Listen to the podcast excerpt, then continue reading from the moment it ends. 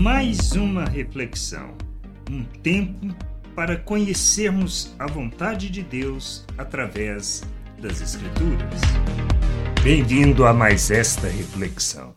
Nós temos que nós temos que ter a percepção, o entendimento, a compreensão. O Senhor é sempre justo. Pode muitas vezes parecer para nós que não, mas é. E a gente tem assim ao longo da história da nação de Israel situações que mostram isso e o reconhecimento daqueles que estavam vivendo esta situação e vivendo situações que talvez não pareciam difíceis, não pareciam fáceis, mas que a mão de Deus estava ali. Nós temos que entender isso e buscar todo o entendimento, a compreensão. Neemias é uma dessas pessoas que, orando a Deus, fala sobre isso e ele diz Lá em Neemias 9, 33, ele fala: Tu foste justo em tudo que nos aconteceu, pois agistes com fidelidade enquanto nós procedemos mal. Então, essa é a questão, toda aquela aquela questão de enviar, da dispersão, do enviar da nação para a Babilônia, depois foi para o reino da Pérsia, para depois voltar para reconstruir a cidade, reconstruir o templo e e passaram por momentos difíceis também. Mas ele reconhece isso que Deus foi justo em tudo aquilo, pois se não houvesse aquela aprovação, aquela situação, não arrependeriam de seus pecados. E a responsabilidade pesava sobre aqueles que eram os líderes, os nobres da nação, os sacerdotes que não cumpriram seu papel. Nós temos que entender que a nossa maldade nos conduz por caminhos que não está relacionado à vontade de Deus. Por isso nós oramos no Pai Nosso, guarda-nos do mal. A questão é, não é o mal que os outros podem nos fazer, mas o mal que nós fazemos para as outras pessoas. E Jesus fala sobre isso, sobre guardar o coração, porque é dele que procedem toda maldade.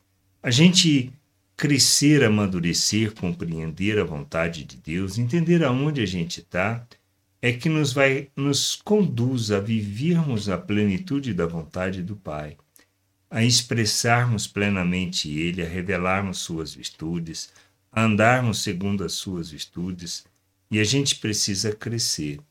Crescer para que a gente possa entender isso e, e viver essa plenitude, pois nós não podemos, nós não devemos praticar o mal.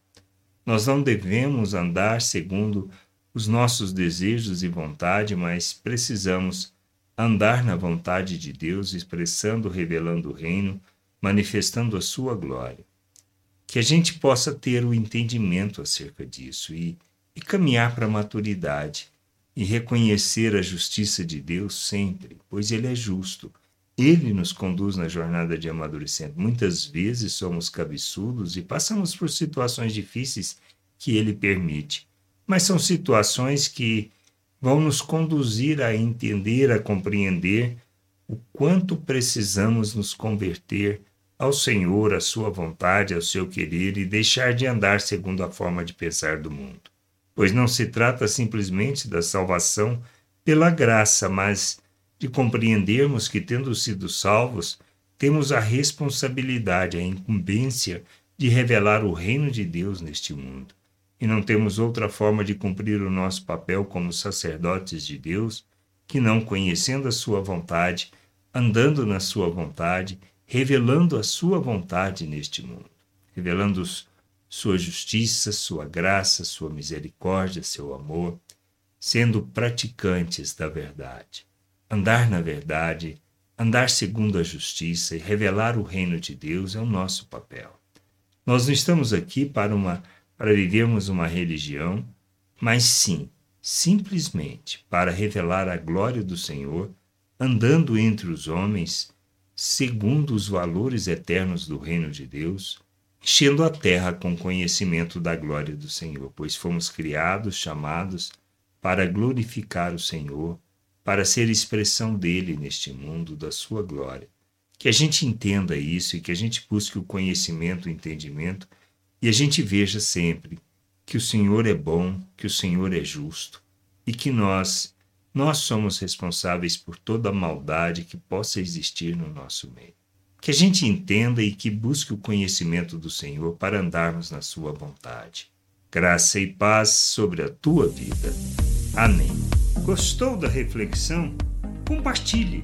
Não deixe de ler as Escrituras.